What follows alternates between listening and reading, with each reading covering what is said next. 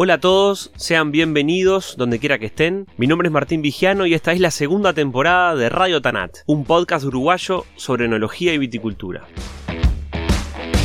El vino encierra un montón de aspectos que lo hacen único frente a otros alimentos. El lugar donde se produce la uva, la historia de quienes lo elaboran y todo el misterio que rodea a esa bebida que nos da tanto placer merece ser transmitida. Visitar una bodega o un viñedo nos acerca a entender algo de todo eso que está detrás de una botella. Ese tipo de turismo, llamado enoturismo, se desarrolla en Uruguay desde hace muchos años, pero en el último tiempo ha tomado vuelo. Ya no solo podemos ser turistas en Uruguay y conocer el viñedo viñedo y la bodega donde se produce el vino que nos gusta. Ahora las propuestas son muy variadas y todas apuntan a que el visitante se lleve una experiencia inolvidable. En este episodio, con la participación de Cristina Santoro, Mauricio Garrone, Bernardo Marzuca, Omar Moiso y Natalia Regerman, les propongo hablar de enoturismo en Uruguay, una actividad que ha ganado peso en la economía de las empresas locales del sector.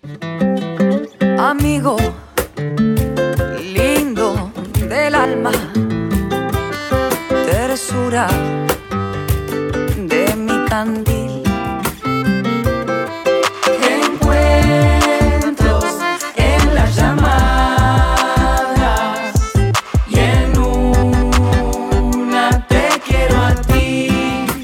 Francis, nuestra música habla de quiénes somos, nuestros vinos también. Vinos del Uruguay, lo mejor de nosotros.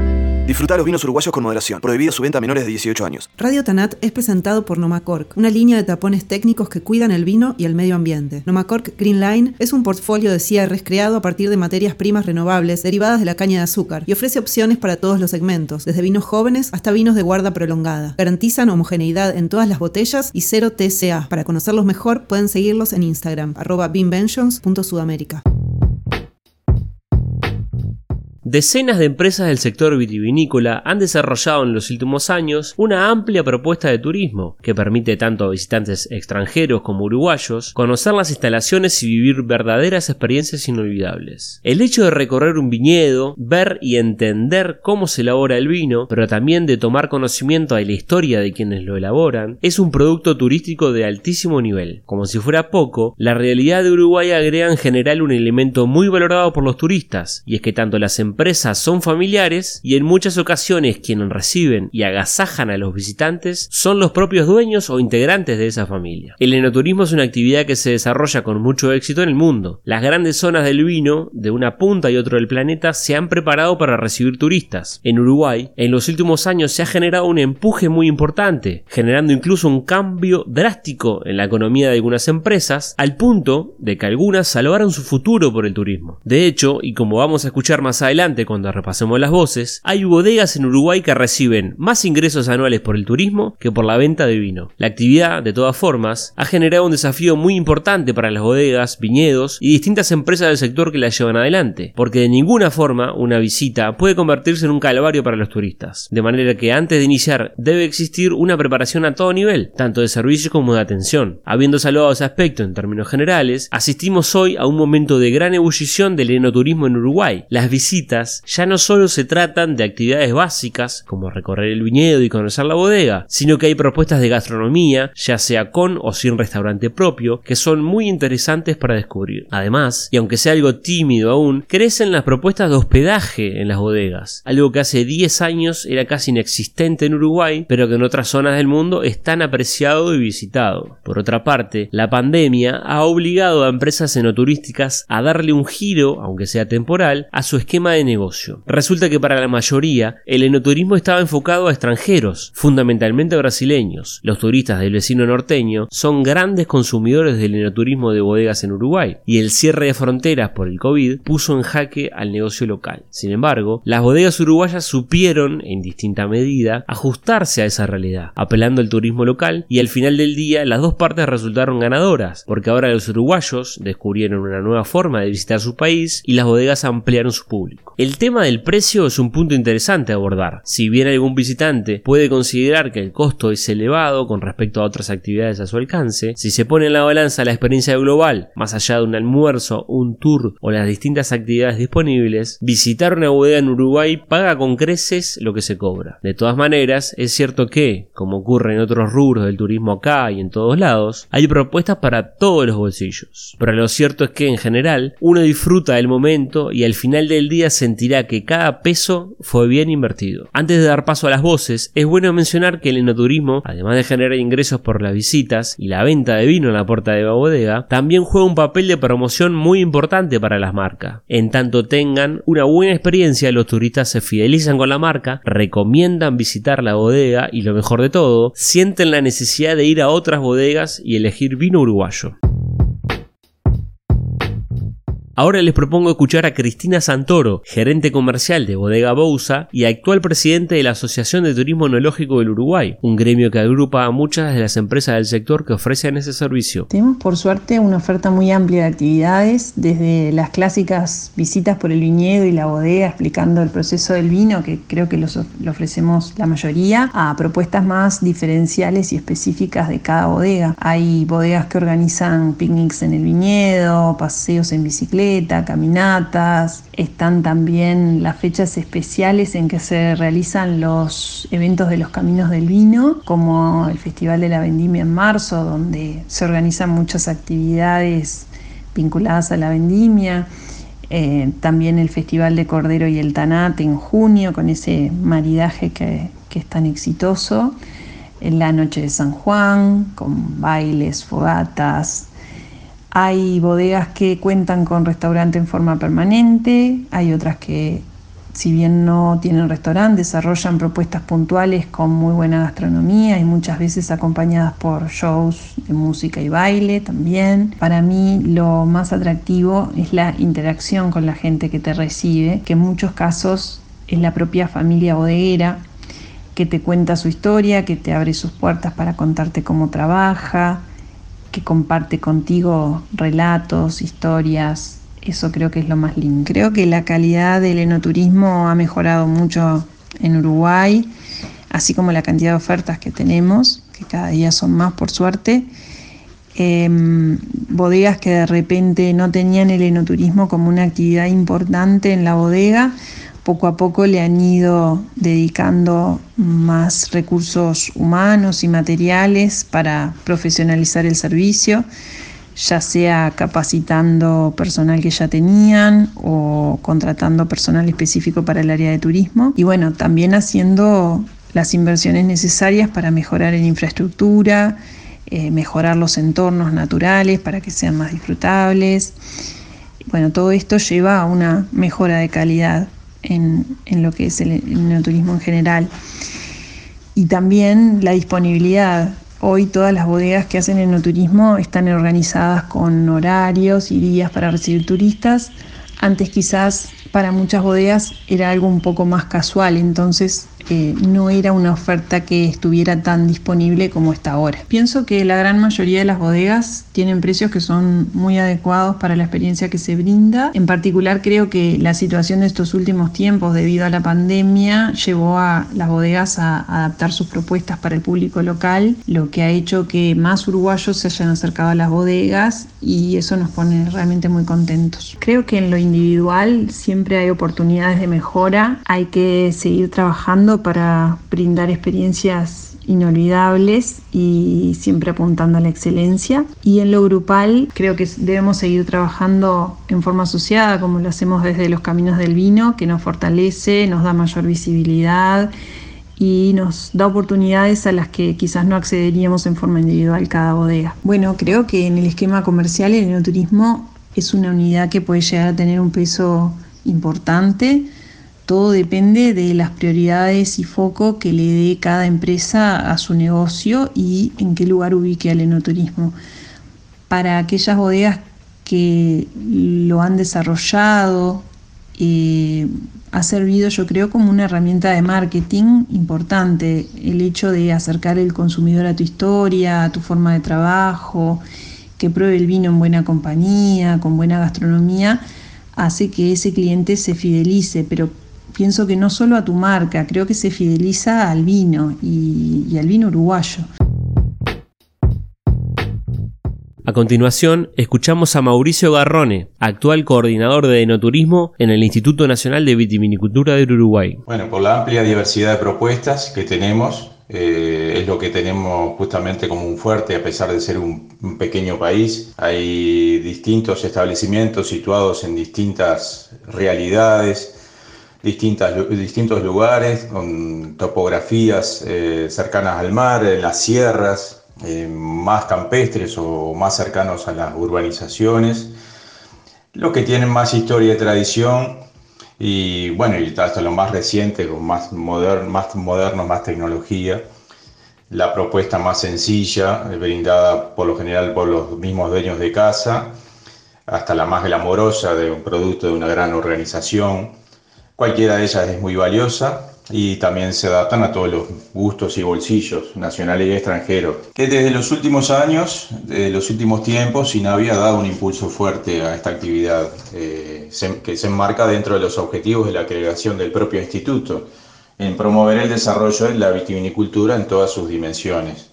Y bueno, con este objetivo nos proponemos de trabajar activamente, también en conjunto con las demás este, autoridades involucradas, con el Ministerio de Turismo, las autoridades departamentales, municipales y las demás organizaciones, ¿no? como, bueno, como sin este, nombrar ATEU, Asociación de Turismo del Vino, la asociación recientemente creada de, de bodegas de Colonia y algunas otras que están en vía de desarrollo. Eh, justamente el objetivo es estrechar lazos, es trabajar en equipo, esa es la esencia. Debemos fortalecer a los más de 50 establecimientos que, está, que ya están trabajando con mayor o menor intensidad en esta actividad enoturística y también sumar a nuevos entusiastas que se quieran incorporar eh, a lo largo y ancho del país. Bien, por un lado, mejorar y ampliar los medios de transporte para acceder a los establecimientos. Hay carencias en ese sentido debemos mejorarlas, hacerlo más accesibles para que puedan este, llegar a ellos distintos segmentos de público también.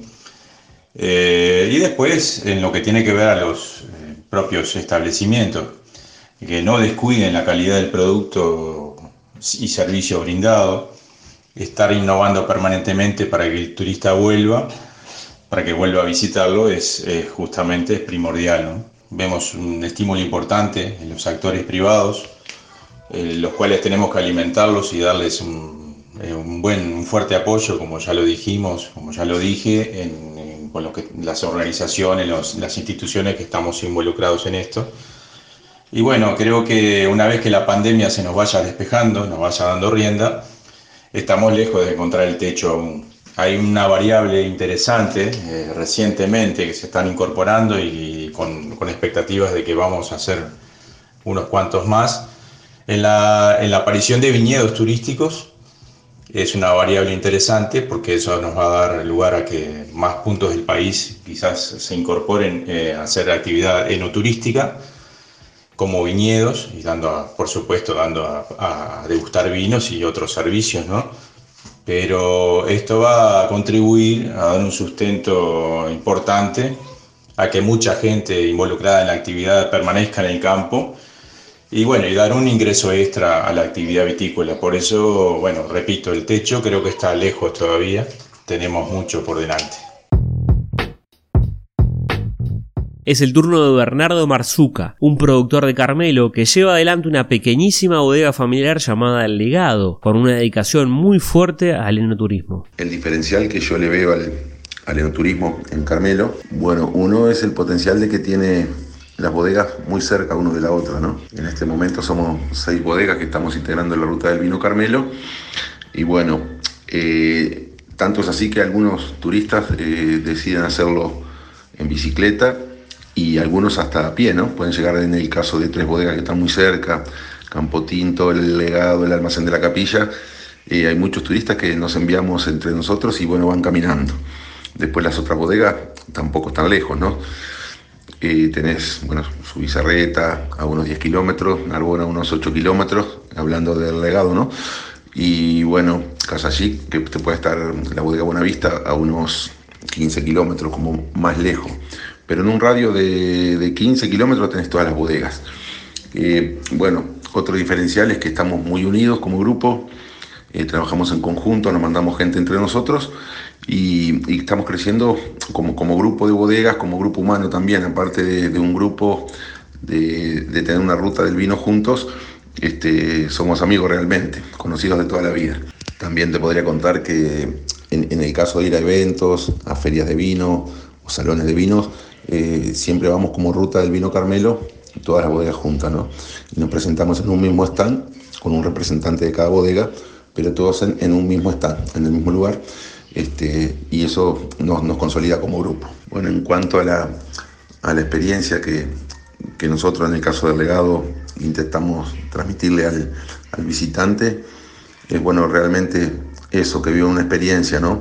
Donde nosotros los atendemos en, en familia, somos una familia trabajando, y después hay un par de personas más que trabajan con nosotros, pero todo con un trato muy ameno. ¿no? La persona cuando llega o el grupo ya eh, es normal eh, de recibirlos con una sonrisa, estando muy abiertos, donde se hacen tours personalizados ¿no? para grupos pequeños, tanto como grupo de 15 personas o de 20 personas, pero todos los tours, así vengan dos personas, son personalizados y no tenemos este, un horario para visitas, o sea, pueden llegar desde las 11 de la mañana hasta las 19 horas, o en el caso de ser en verano es hasta las 21 horas, eh, donde el visitante realmente vive paso a paso, donde está el viñedo, la sala de elaboración, la cava, la degustación misma que realicen, este, siempre atendido por un miembro de la familia o uno de nuestro personal que, que trabajamos y, y lo, lo, creemos parte de la familia también.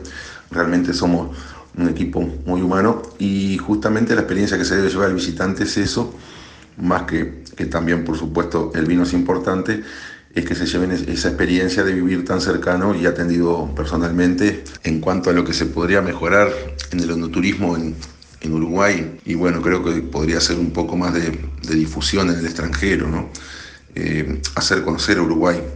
Ya se está conociendo, pero faltaría que aún se conozca más.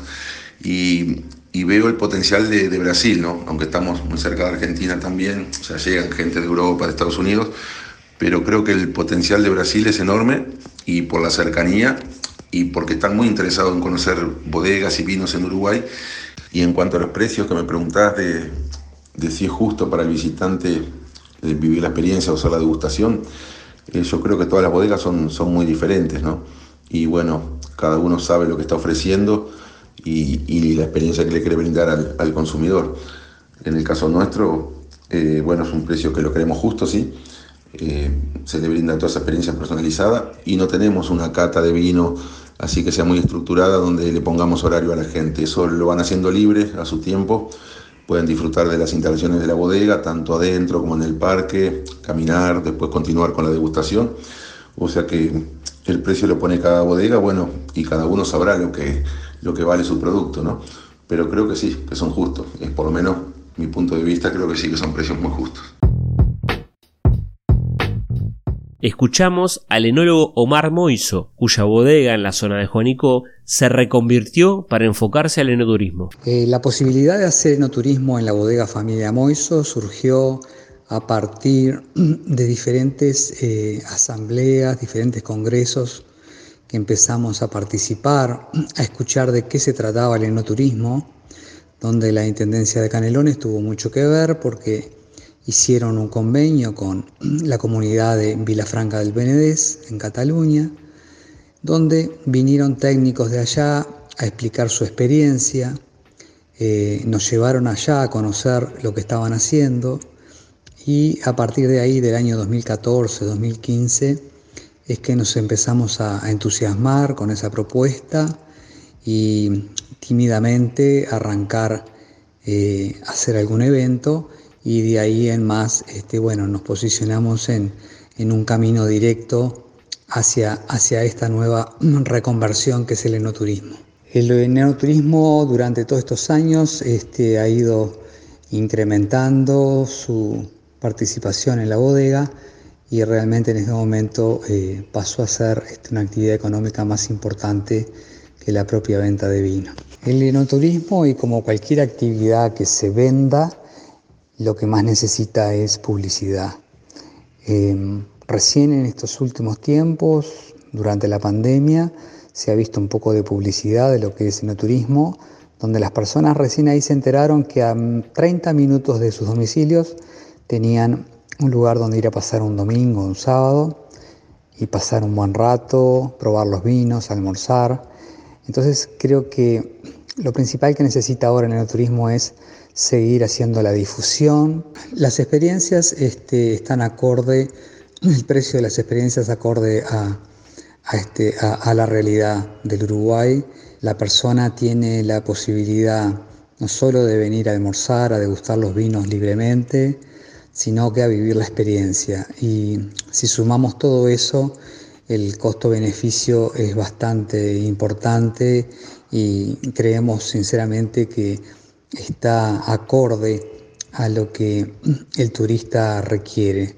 Porque no es solo venir a, a un almuerzo, sino que es una experiencia que se vive durante cuatro o cinco horas y bueno, tiene su valor, tiene su costo y creo que estamos adaptados a ese costo. Finalmente, la visión de Natalia Regerman, una gestora cultural que actualmente trabaja en enoturismo, capacitando, asesorando y generando actividades en el rubro. Si nos vamos puntualmente a las propuestas que encontramos en, las distintas actividades enoturísticas, creo que todavía falta mucho, primero en conocer lo que hay. Eh, te das cuenta rápidamente hablando con, con los distintos establecimientos que la mayoría no conocen lo que hacen los otros bodegueros les falta salir, conocer las otras propuestas para que la propuesta sea, sea amplia, sea diversa, que todos ofrezcamos cosas distintas porque el público así lo necesita, que mostremos diferentes cosas. Yo les digo siempre que tienen que salir, pensar fuera de la caja, ¿no? O sea, pensar diferente, ampliar las ideas y para eso necesitamos saber qué es lo que está proponiendo el otro. Eh, los otros bodegueros, los otros eh, establecimientos, son nuestros pares, son nuestros compañeros, son los que nos van a recomendar, eh, no son nuestros enemigos, al contrario, tenemos que trabajar de una manera cooperativa. Eh, si yo tengo una propuesta y el que está a 5, 10, 15 o 20 kilómetros tiene que tener otra y para eso nos tenemos que juntar a conversar y tenemos que ir a sentarnos o ir al tour del otro o ir a la visita y ver qué está proponiendo. Y Uruguay tiene mucho para mejorar con respecto al enoturismo, pero también tiene eh, grandes oportunidades. Entonces, si pensamos en, cómo hacemos para que, para que el enoturismo en Uruguay mejore, yo creo que ahí lo podemos separar en, en, tres, en tres temas.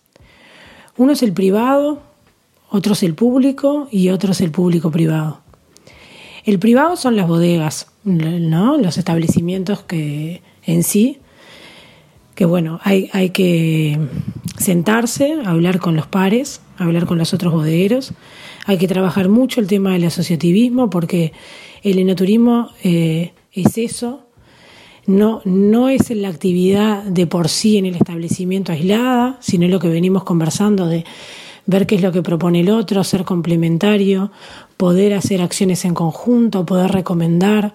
El turista, ya sea local o extranjero muy difícilmente vaya solamente a una bodega, entonces tenemos que tener una propuesta diferente a la del otro, recomendarle que vaya al otro, generar eh, vínculos para hacer cosas en conjunto. Eh, generar rutas, generar asociaciones, generar alianzas. Hay que trabajar mucho ahí también en la atención al público. No se puede recargar al personal, al que está trabajando en, en enología o en el campo o con la producción. Si se puede, hay que tener una persona eh, con expertise para eso, para que haga buenas propuestas, para que atienda al público como corresponde, eh, y si no, capacitarse para eso. Eso sería un ideal. Después está el público. ¿Qué pasa con las políticas públicas con respecto al enoturismo? Si generamos políticas, si generamos acuerdos, si el público nos colabora en cartelería, en mejora de rutas, entradas y salidas a los establecimientos, eh, en comunicación. La gente se tiene que enterar de las propuestas. Bueno, hay que hacer campañas para ese lado. Se han hecho, se están haciendo, hay, hay cosas que, que van por buen camino, pero hay que hacer mucho más. Y después está la unión público-privada. Hay que sentarse y hay que generar cosas en conjunto. Hay que escucharse, hay que escuchar al privado, a ver las necesidades, como hablamos recién, la cartelería, los caminos. No podemos querer recibir turistas si es inllegable el acceso a la bodega, si hay pozos cada dos metros, si no hay una cartelería adecuada. Los bodegueros no pueden poner un cartel en la ruta, no, por más que quisieran. Entonces, eh, la unión público-privado para generar buenas políticas, buenos acuerdos, es fundamental. Todo lo que estamos hablando de, de los distintos tipos de actividades, eh, se generan en conjunto. El trabajo asociativo y cooperativo es fundamental. Hay que generar rutas de trabajo. Entonces, eh, se habrá que para mejorar, hay mucho para mejorar, pero lo primero que hay que tener es voluntad de trabajo en conjunto. Si no, seguimos trabajando individualmente y bueno, y alguno se destaca y alguno no va a llegar porque no tiene la capacidad de repente para, para hacer grandes inversiones y necesita al otro para, para buenas alianzas. Entonces eh, hay mucho para mejorar desde ese lado y creo que le compete a las dos partes. Hay que tratar de abrir un poco más la cabeza y darnos cuenta, todos, el privado y el público, que el turismo genera muchísimo y es de lo que más genera en la economía de los países y el enoturismo está inmerso en el turismo. Hasta aquí el repaso de una actividad dentro del sector del vino en Uruguay que cada vez gana más terreno. Como escuchamos, hay empresas que basan mucho de su estructura económica en las visitas, o al menos ocupa una parte importante de su esquema. Para los consumidores y visitantes, las experiencias solo van mejorando y ampliando su oferta. Quienes no hayan visitado un viñedo o una bodega se pierden una experiencia incomparable con otras actividades turísticas. Les queda mucho a las empresas del sector en que mejorar. Instalaciones, servicios, atención, precios, todo puede ser mejorado pero lo más importante es mantener la esencia y que cada turista se sienta a gusto y piense que la experiencia fue inolvidable. Gracias por llegar hasta acá, los invito a dejar comentarios, a compartir este contenido si les gustó y a seguirme en las redes para estar conectados. Nos escuchamos en un próximo episodio de Radio Tanat.